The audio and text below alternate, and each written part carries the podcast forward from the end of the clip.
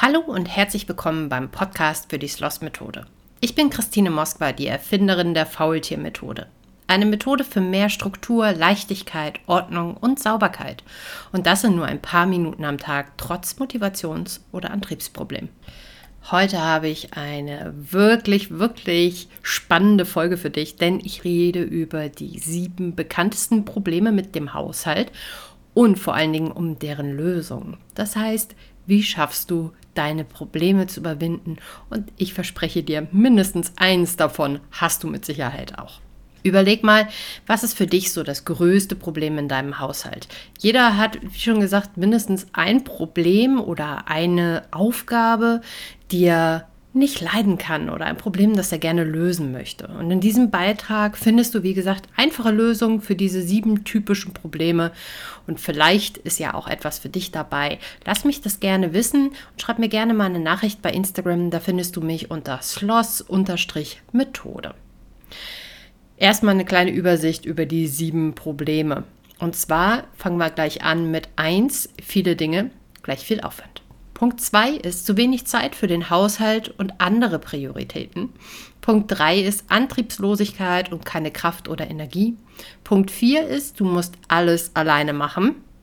Punkt 5 ist etwas, was uns alle betrifft, die Wäscheberge. 6, es ist extrem schnell wieder unordentlich vielleicht bei dir. Und 7, Kalkflecken auf Armaturen und anderen Oberflächen. Gut, ich will gar nicht lange ähm, mich aufhalten hier, aber eine kleine Werbung vorab natürlich nochmal wegen dem Newsletter. Davon habe ich jetzt schon ein paar Mal erzählt und es haben sich wirklich zahlreiche Leute angemeldet, so viele Anmeldungen. Ich bin wirklich richtig happy drüber und ich hoffe, euch gefällt der auch. Wenn du noch nicht angemeldet bist, dann geh doch mal auf www.sloss-methode.de slash newsletter. Dort findest du die Anmeldung und es kommen regelmäßig, nicht mehr wöchentlich. Achtung, das schaffe ich einfach nicht. Ich habe mich ein bisschen übernommen mit dieser Aufgabe. Ähm, aber es kommen regelmäßig kostenlose PDFs, kostenlose Vorlagen, Checklisten und, und, und. Dazu später auch nochmal mehr. Den Link dazu findest du auch in der Podcast-Beschreibung. So, fange ich jetzt aber mal direkt an mit dem ersten Punkt. Viele Dinge gleich viel Aufwand. Ja, Sicherlich weißt du schon, worauf ich hinaus will. Zu viele Dinge zu besitzen hat tatsächlich wenig Vorteile. Es ist oft sehr unordentlich, obwohl du vielleicht sogar schon ausgemistet hast. Außerdem findest du deine Sachen nicht so schnell, ja, weil sie irgendwie in, unter einem Berg voller Unnützer oder auch nicht Unnützer, kommt ja immer ganz drauf an, wie du zu den Dingen stehst. Also wenn du deine Sachen darauf will ich hinaus, regelmäßig suchen musst, weil sie halt einfach versteckt sind unter anderen Dingen. Aber für jedes Problem, wie ich schon gesagt habe, gibt es mindestens auch eine Lösung und die hier ist sogar recht simpel. Miste regelmäßig aus. Tatsächlich ist es immer so, dass ich auch gerade von Kollegen das höre, dieses, komm, wir misten einmal aus und dann schaffen wir Ordnung und dann bist du deines Lebens froh. Sorry, hm, so läuft das Ganze leider nicht. Ich muss dir da ein bisschen den Zahn ziehen.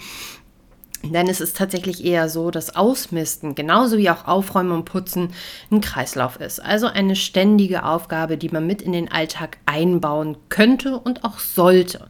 So, und wenn du jetzt, hm, ich nehme mal ein kleines Beispiel, einen Schrank, einen Schrank aufmachst, so wie bei mir, ich gucke mich gerade mal um. Ich, ich habe hier so einen Schrank, da steht mein Fernseher drauf und da ist ein Schrank mit Kerzen. Diesen habe ich regelmäßig ausgemistet, auch immer mit dem Gedanken, okay, wenn ich das ausmiste, dann finde ich vielleicht Sachen, die ich mal aufbrauchen könnte. Würde ich in diesem Schrank jetzt nur einmal ausmisten und dann erstmal nicht wieder, vielleicht so nach einem Jahr oder zwei oder so, nochmal reingucken, tut sich natürlich nicht viel. Und diese, ach, vielleicht könnte ich nochmal gebrauchen und ach, vielleicht könnte ich nochmal benutzen Dinge, die wir alle haben beim Ausmisten. Die bleiben einfach da an Ort und Stelle und es wird sich nicht drum gekümmert, ob man es dann nun wirklich gebrauchen kann oder aber auch nicht. Dementsprechend empfehle ich dir wirklich, wirklich dringend, nimm das Ausmisten als eine Routine. Vielleicht sogar mit in deinen Alltag. Und wenn du die Sloss-Methode anwendest, dann kennst du das wahrscheinlich ganz genau, denn da mistet man automatisch und nebenbei irgendwie so ein bisschen immer aus. Mittlerweile, nachdem ich jetzt zwei Jahre die Sloss-Methode anwende, oder ich glaube, es sind mittlerweile schon über zwei Jahre, ach Gott, ich musste mal gucken. Aber auf jeden Fall ist es so, dass ich in meinem Badezimmer wirklich nur noch Dinge habe, die ich konkret benutze. Vorher waren es so viele Kosmetika, Cremes, Öle, Lotions und, und, und. Alles, was ich nie benutzt habe, nicht gebraucht habe. Mittlerweile ist mein Badezimmer wirklich richtig gut minimalistisch geworden. In meinem Spiegelschrank sind sogar teilweise ein paar Fächer frei. Also, das ist der erste Tipp. Miste wirklich regelmäßig aus. Stell dir dafür vielleicht einen, einen Timer oder einen Termin in deinem Kalender und sag, du misst einmal im Monat etwas aus oder aber du nutzt dafür die Sloss-Methode. Wie das Ganze geht ähm, mit der Sloss-Methode, mit den fünf Schritten, erfährst du im Workbook ganz genau. Geh da einfach für auf www.sloss-methode.de. Guck mal im Shop vorbei, da findest du das Workbook mit einer Schritt-für-Schritt-Anleitung, wie die Sloss-Methode funktioniert. Aber auch hier, der Link ist natürlich in der Podcast-Beschreibung. So kommen wir auch direkt zu Punkt 2, zu wenig Zeit für den Haushalt und andere Prioritäten. Der tägliche Wahnsinn fordert viel von uns. Ich glaube, das geht jedem so. Gerade so, habe gerade heute mit einer Freundin drüber gesprochen. Dieses Erwachsenwerden und mit 30 sein ist so verdammt anstrengend. Also man muss sich um alles irgendwie kümmern. Es ist alles nicht mehr ganz so leicht wie früher. Die Kinder werden größer, man hat mehr Verantwortung. Man guckt sich auch mal um, wie geht es anderen Leuten. Also wir haben ja bald ein Klassentreffen, das bei uns ansteht. Und da macht man sich Gedanken, was machen andere in meinem Alter? Ich persönlich fühle mich noch immer so irgendwie wie 27 und merke langsam, hey, du gehst auf die 40 zu, verdammt nochmal sehr, sehr erschreckend. Also worauf ich hinaus möchte, der alltägliche Wahnsinn fordert doch wirklich sehr viel von uns und sich dann auch noch so konkret um den Haushalt zu kümmern, ja, das ist natürlich super schwer. Und du fragst dich bestimmt auch, ja, wie ordentlich sollte so eine Wohnung sein? Wie viel Zeit solltest du damit verbringen, dich um deine, deinen Haushalt zu kümmern, wenn du dich doch schon um Kinder, Hobbys, Arbeit, ja und am besten auch noch um deine Me-Time sorgen musst. Also mal by the way, wer das alles unter den Hut bekommt, Hut ab. Dieses Problem tatsächlich mit dieser fehlenden Zeit kennt viele Lösungen. Das ist etwas sehr Positives. Denn jedes dieser Probleme ist sehr individuell und auch so ist die Lösung sehr individuell. Wenn du ein klinisch reines Zuhause haben möchtest, musst du natürlich mehr Aufwand in das Putzen stecken, gar keine Frage. Und dafür aber andere Aufgaben vielleicht vernachlässigen. Da diese Aufgabenverteilung meist irgendwie in einem Chaos endet, vielleicht kennst du das, du hast schon mit To-Do-Listen gearbeitet oder mit Checklisten oder mit Stundenplänen, weiß der Teufel was, und immer ist es irgendwie nicht so geworden, wie du dir das vorstellst, dann ist es tatsächlich gut, sich einen richtig konkreten Tagesplaner zuzulegen und erstmal zu schauen, wie läuft dein Tag überhaupt? Wie viel Zeit hast du überhaupt? Wie viele Möglichkeiten hast du überhaupt? Ähm, auf dem Markt gibt es dafür tatsächlich die unterschiedlichsten Methoden, so einen Tag zu planen. Ähm, zum Beispiel mit einem Bullet Journal. Das mache ich ja auch ganz gerne mal. Aber ich empfehle dir in diesem Fall wirklich, wenn du immer wieder das Gefühl hast, du hast keine Zeit, nutze das Time-Blocking. Das Time-Blocking ist eine Methode, die den gesamten Tag, jede Stunde, anderthalb Stunde, halbe Stunde, whatever, das muss man an sich selbst anpassen, in einzelne Blöcke aufteilt. Und so weißt du ganz genau, was wann zu tun ist und hast vor allem im Blick, wie viel Zeit zwischen den Aufgaben für andere Aktivitäten noch bleibt. Zum Beispiel hast du eine Yoga-Stunde am Morgen von 9 bis 9.30 Uhr und hast dir danach eingeteilt, dass du für ein paar Minuten deine Prio-Räume aufräumst. Oder aber du siehst, okay, um, von 9 bis 9.30 Uhr ist Yoga, um 10.30 Uhr hast du einen Arzttermin, um 12.30 Uhr kommen die Kinder von, von der Schule nach Hause und um 16 Uhr seid ihr verabredet oder müsst zu einem Kieferorthopädentermin, whatever. Und so kannst du das konkret einplanen in diesen, ja, ich sag's mal, fast Stundenplan und kannst genau sehen, wenn du das richtig schön gestaltest, was an Zeit noch übrig ist und kannst diese Zeit dann konkret planen. Natürlich kannst du es auch einfach offen lassen und du musst nicht jede Sekunde verplanen. Das würde, glaube ich, auch nur Maximum an Stress auslösen. Aber du kannst wichtige Aufgaben auf jeden Fall richtig gut in deinen Tag integrieren. Da gab es tatsächlich im Newsletter mal eine kostenlose Vorlage zum Time-Blocking. Ähm, wie schon gesagt, melde dich einfach an, damit du sowas auch auf gar keinen Fall mehr verpasst. Aber google das doch einfach mal. Vielleicht findest du woanders ja auch noch eine Vorlage, bis die in den Shop kommt. Also alle Vorlagen aus dem Newsletter sollen irgendwann in den Shop kommen ähm, bei mir. Aber das dauert noch ein bisschen. Wie gesagt, ich bin leicht überfordert momentan und muss halt schauen, wo meine Prioritäten liegen. So, dann kommen wir auch direkt zum dritten Punkt und zwar Antriebslosigkeit und keine Kraft und Energie. Wer mir bei Instagram folgt und sich auch ab und zu mal meine Stories anguckt, weiß, dass das ein riesen, riesengroßes Ding ist bei mir. Ähm, ich und Lethargie, wir sind irgendwie so dicke Freunde, würde ich fast sagen. Mittlerweile habe ich das auch recht gut akzeptiert und wenn ich so diese Tage, manchmal sogar auch Wochen habe, wo einfach gar nichts geht, mir Energie und Kraft fehlen und ich gerade mal so das zum Essen schaffe und auf Klo zu gehen, dann nehme ich das mittlerweile an. Ich habe aber auch natürlich den Luxus dazu. Mein Sohn wird jetzt 14 bald. Ich bin in Rente. Mein Mann kann sich Gott sei Dank auch um sich selbst kümmern. Also von daher läuft das bei mir eigentlich recht smooth und ich habe, wie gesagt, diesen Luxus, mich zurückzuziehen. Aber das ist natürlich für viele Menschen ein großes Thema und es betrifft einfach viele Menschen, vor allem ja auch meine, meine Zuhörer jetzt hier, vielleicht ja auch dich persönlich, auch meine Follower bei Instagram. Ich glaube, das ist einfach dieser, dieses Kernthema der, der Sloss-Methode. Jedoch ist es auch hier sehr, sehr individuell ähm, und da eine einheitliche Lösung zu finden, ist verdammt schwer. Aber was auf jeden Fall hilft, ist den eigenen Anspruch ernst zu nehmen und so in den Haushalt einzubinden, sodass man ja sich selbst mit seinem Zuhause und mit sich selbst halt einfach zufrieden ist, mit seinem Zuhause zufrieden ist, sich wohlfühlt. Und wenn deine Kraft aufgrund vielleicht zum Beispiel einer Erkrankung irgendwie nicht so ausgeprägt ist, wie du es dir eigentlich wünschen würdest, dann bleibt dir auf jeden Fall noch die Unterstützung von Freunden und Familie. Und ja, ich persönlich weiß, wie hart das ist. Aber ich glaube, deine Freunde und Familie, wenn sie wissen, wie es dir geht, weil du vielleicht krank bist, helfen dir wirklich gerne. Also geh mal davon aus, dass wenn du jemanden um Hilfe fragst, derjenige dich nicht verurteilen wird. Ich gebe dir da Brief und Siegel.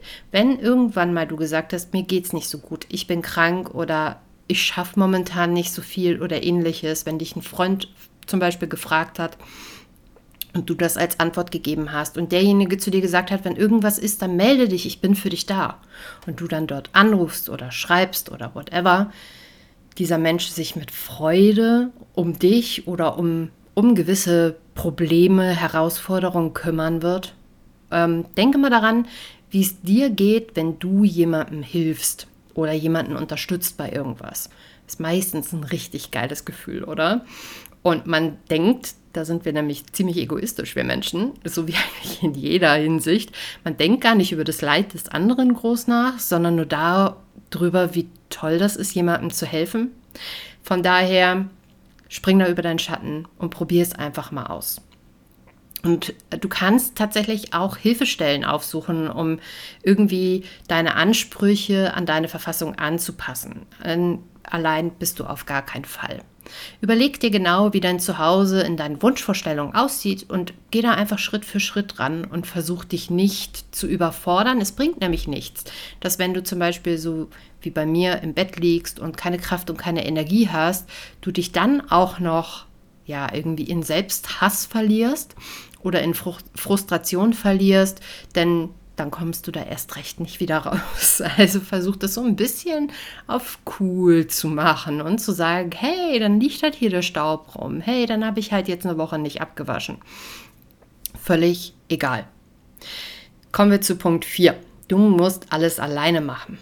Ja, das äh, kenne ich auch. Mittlerweile habe ich meinen Mann aber ganz gut erzogen. Und ja, leider Gottes müssen wir unsere Männer auch im Jahr 2022 noch dazu erziehen, weil wir Muttis auf der anderen Seite ja auch unsere Kinder gerne betüdeln. Zumindest geht mir das so. Ich glaube, die Frau, die später mal mit meinem Sohn zusammenziehen wird, wird das nicht ganz so leicht haben, weil ich ihm nicht so viel beibringen, wie er eigentlich wissen sollte. Ich weiß halt nicht, wie viel er aufnimmt hier von meiner Arbeit und allem. Ne? Ich hoffe, dass da so ein bisschen was hängen bleibt vielleicht. Ähm, vor allem aber in einer Familie mit kleinen und großen Kindern kommt es ja irgendwie immer wieder vor, dass man das Gefühl hat, man muss alles alleine machen. Vielleicht kennst du diesen Nervenzusammenbruch auch. Ich glaube, den hatte jeder schon mal. Dieses, ähm, ja, wie soll ich das erklären? Du machst gerade irgendwas und wirst auf einmal richtig wütend und frustriert und meckerst rum und sagst, alles muss ich hier alleine machen, keiner hilft mir, den ganzen Dreck macht ihr und ich räume euch nur hinterher. Vielleicht kommt dir sowas irgendwie bekannt vor. Hm, du bist damit definitiv nicht alleine. Und ich gehe mal davon aus, dass 90 Prozent der Frauen und Mütter auf diesem Planeten genau sowas schon mal gesagt haben. Man hat halt einfach manchmal das Gefühl, dass man alles irgendwie alleine machen muss, dass man für alles vor allem verantwortlich ist. Auch wenn man die Aufgaben mal verteilt und die Aufgaben mal abgibt. Ne? Kind, saug mal bitte die Wohnung oder Mann, bring mal den Müll runter. Trotzdem hast du die Verantwortung und musst einfach diese Aufgaben delegieren, als sozusagen, wenn man jetzt mal von einem Firmen von der Firmeninterne ausgehen würde, ja als Vorgesetzter. Das heißt, die Verantwortung liegt in deinen Händen. Das ist natürlich ätzend und führt natürlich auch irgendwann zu Streit. Und gerade wenn man dann nicht in der Lage ist, gut miteinander zu kommunizieren, ja, dann führt das halt dazu, dass einer immer extremst gefrustet ist. Deswegen hilft bei diesem Problem wirklich nur die Kommunikation. Und das muss man aber lernen. Und das weiß ich aber, das kann jeder lernen. Und wenn du dich so fühlst, als ob du das alles alleine machen musst, dann darf, darfst du das definitiv bei deiner Familie ansprechen. Du musst es nicht in dich reinfressen und du musst es nicht für dich behalten, aber du darfst es nicht als Vorwurf machen. Das heißt, setze dich im Endeffekt mit deiner Familie mal zusammen und besprich das Ganze in Ruhe, ohne ihr macht nichts, ich mache alles, sondern mit vielleicht so Aussagen wie, ich fühle mich alleingelassen damit, das ist mir zu viel oder irgendwas in der Richtung.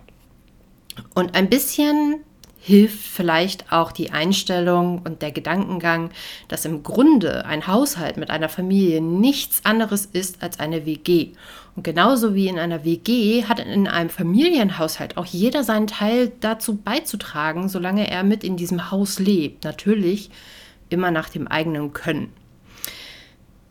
Regeln sind hierbei super, super wichtig. Ganz zum Schluss jetzt bei dem Punkt nochmal. Zum Beispiel eine genaue Verteilung der Verantwortungsbereiche. Wie eben schon gesagt, die Verantwortung liegt oftmals bei einer Person. Das kann man aber auch, wenn man nämlich ja, gut aufpasst und nicht so starr versucht, alle Aufgaben an sich zu reißen und vor allem nicht so starr ist oder stur tatsächlich, dass alles perfekt gemacht werden muss dann kann man diese Verantwortungsbereiche super gut aufteilen. Auch dazu findest du ein Kapitel im Workbook für die Sloss-Methode. Wie gesagt, schau da mal auf der Webseite vorbei. Kommen wir zum Punkt 5. Ja, ich weiß, der Podcast ist sehr, sehr, sehr lang dieses Mal. ähm, aber ich hoffe, du bist noch voll dabei und dir helfen die Tipps für die einzelnen ähm, ja, Problemchen. Also ein großes Thema ist ja, was ich bei Punkt 5 jetzt ansprechen möchte, sind nicht ist, sondern sind die Wäscheberge.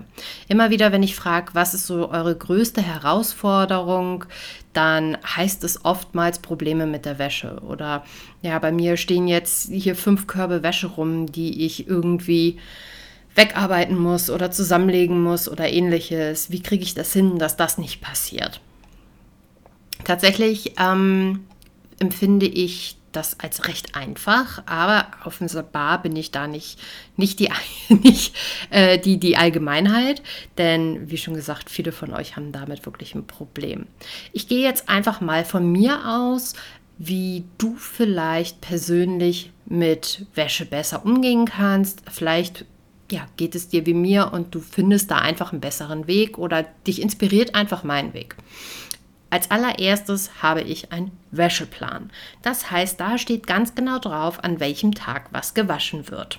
Bei mir sind das montags immer, wirklich immer, außer gestern. da habe ich es nämlich nicht gemacht, weil ich ein bisschen Stress hatte. Aber ansonsten sind es montags immer alle Handtücher. Das heißt, es bleiben eine Woche lang unsere Handtücher hängen Und wenn jemand ein neues braucht, weil sein Handtuch irgendwie schmutzig ist oder ne, man sich nach dem Duschen dann nicht mehr damit abtrocknen möchte, dann nimmt man sich einfach ein neues. Aber am Montag werden immer alle Handtücher gewaschen. So, das ist schon mal Punkt 1. Das weiß jeder bei uns in der Familie und danach kann man sich dann auch einrichten oder richten, nicht einrichten. Und am Dienstag und Mittwoch ist entweder bunte oder schwarze Wäsche dran. Früher habe ich das auch sehr strikt gehabt, also an einem Tag die bunte, an einem Tag die schwarze. Mittlerweile gucke ich einfach, wo mehr da ist. Was macht mehr Sinn? Ne? Wenn bei der schwarzen Wäsche der, der Eimer da voll ist, die Sammel, der Sammelkorb, ja, dann mache ich halt die. Und wenn da bei der bunten die das Ganze voll ist, ja, dann mache ich natürlich eher das. Auch da gucke ich halt einfach ein bisschen flexibel, eine flexible Routine, sag ich mal. Und ähm, also Dienstag und Mittwoch sind das dann immer. Und am Donnerstag wird bei uns immer die Bettwäsche gewaschen. Entweder alles, kommt ganz drauf an, wie das Wetter draußen ist und ja, wie ich einfach auch Bock habe, oder aber nur eins und dann im Wechsel. Also sprich, wenn ich den einen Donnerstag unser Bettzeug wasche, dann wasche ich den nächsten Donnerstag das Bettzeug von meinem Sohn. Und am Freitag, Samstag und Sonntag wird theoretisch nicht gewaschen, beziehungsweise da kommen dann so besondere Sachen dran, mal wie Gardinen, wie Decken vom Sofa, wie Kuschelkissen und so weiter und so fort. Und das hilft wirklich ungemein. Erstens gibt es in der Familie keinen Streit und Stress mehr. Mama, hast, warum hast du nicht gewaschen? Oder Schatz, wo sind meine Hosen? Weil die ganz genau wissen, Dienstags und Donnerstags wird die Kleidung gewaschen. Und wenn sie jetzt am Mittwoch irgendwas in die Wäsche schmeißen, dann müssen sie bis äh, Dienstag und Mittwoch, die kommen schon ganz durcheinander. Sorry, aber du weißt, was ich meine. Da müssen, müssen meine Männer halt einfach warten bis nächste Woche. Und da, ja, entweder waschen sie selber, also ich persönlich wasche dann nicht. Es gibt diese Regel und daran können sie sich orientieren. Das ist auf jeden Fall, wie schon gesagt, die erste, der erste Ansatz. Und der zweite Ansatz ist, nimm deine Wäsche nicht von der Leine und tu sie in einen Korb und stell sie dann irgendwo hin für mache ich später. Mach das nie. Hör auf, das zu machen. Wenn du es jetzt gerade machst, hör auf, das zu machen und mach es nie wieder.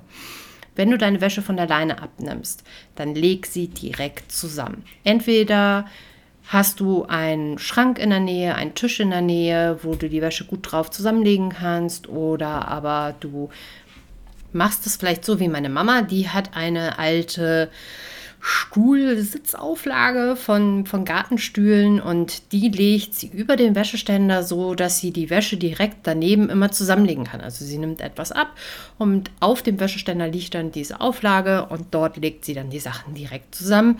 Weil in der Luft zusammenlegen mache ich tatsächlich, das kann aber natürlich nicht jeder. Ne? Und sie möchte das auch sehr, sehr ordentlich haben. Mir ist das nicht so wichtig, wenn mal ein paar Knicker in den T-Shirts drin sind. Wenn du deine Sachen abnimmst von der Leine, dann leg sie direkt zusammen. Tu sie nicht erst in den Wäschekorb und stell sie dir ans Sofa, weil du sie dann am Abend zusammenlegen willst oder so. Nein, wenn du die Wäsche direkt zusammenlegst, sind das nicht mal fünf Minuten, die du dafür brauchst. Dementsprechend mach das so, und tatsächlich ist mit dieser Wäsche-Routine das auch ganz gut, weil montags habe ich nichts zum Zusammenlegen. Das geht alles in den Trockner, wird dann ja direkt wieder aufgehangen, die Handtücher. Dienstags wasche ich etwas, hänge das auf die Leine und am Mittwoch wasche ich ja das nächste. Das heißt, das von Dienstag muss ich von der Leine runterholen, lege es direkt zusammen und in die Schränke und das vom Mittwoch kommt auf die Leine drauf. Und ja, auch bei mir bleibt das manchmal mehrere Tage stehen, bis ich dann irgendwie so einen Rappel bekommen, die Wäsche dann abnehme, weil der Wäscheständer mich stört oder ähnliches. Also, ich hoffe, dir hat das ein bisschen geholfen. Ähm, wenn nicht, wenn du bei diesen Problemen, die ich jetzt gerade angehe, tatsächlich sagst, hey, das ist nicht so meins, der, der Lösungsweg, dann schreib mir auch da gerne mal bei Instagram. Vielleicht finden wir zusammen einen Lösungsweg für dich. Ich bin da immer gerne in der Kommunikation mit jedem von euch. So, und jetzt kommen wir auch schon zu Punkt 6. Es ist schnell wieder unordentlich. Vielleicht denkst du dir so, hey, ich habe mal aufgeräumt und bist total happy damit und dann guckst du dich nach zwei Tagen um und denkst so, Moment mal, habe ich nicht vor zwei Tagen gerade alles perfekt aufgeräumt? Warum liegen hier die ganzen Sachen schon wieder rum? Warum ist es schon wieder so dreckig? Was ist denn hier los zum Teufel nochmal? Eigentlich jeder kennt dieses Problem, glaube ich. Und wenn du es nicht kennst, weil du eine Lösung dafür gefunden hast, dann hast du es aber vielleicht in der Vergangenheit mal kennengelernt. Das Problem, dass es extrem schnell wieder unordentlich ist, liegt halt an verschiedenen Varianten. Zum Beispiel arbeitest du vielleicht für eine Weile am Schreibtisch und schon ist das wieder alles mit den Stiften und Notizblöcken und anderen Gegenständen Ständen irgendwie übersät. Oder du arbeitest in der Küche und ja, bist am Kochen oder ähnliches. Und schnell ist irgendwie alles voll mit Tellern, Schüsseln oder ähnlichem. Oder dreckiges Geschirr tust du nicht direkt in die Geschirrspülmaschine, sondern stellst das erstmal über dem Geschirrspüler ab.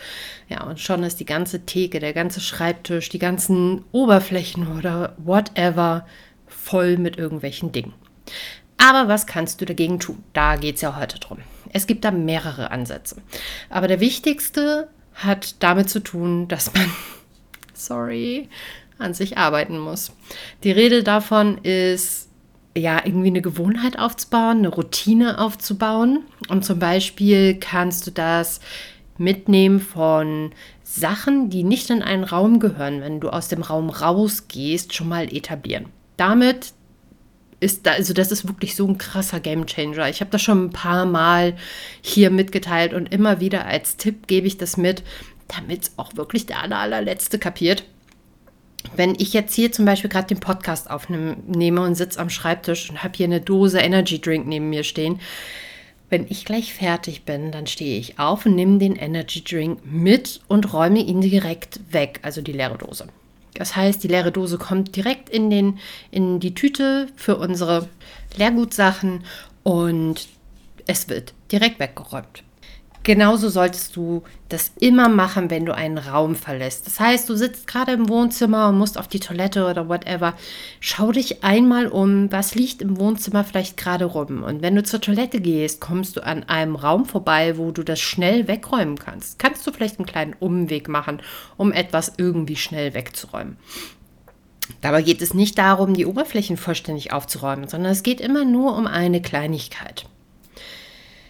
Genau, so, noch drastischer ist aber als Tipp die One-Touch-Methode. Vielleicht hast du die auch schon in einem meiner anderen Beiträge kennengelernt. Mit dieser Methode stellst du sicher, dass du immer alles an seinem Platz zurückräumst, nachdem du es angefasst hast oder aber benutzt hast.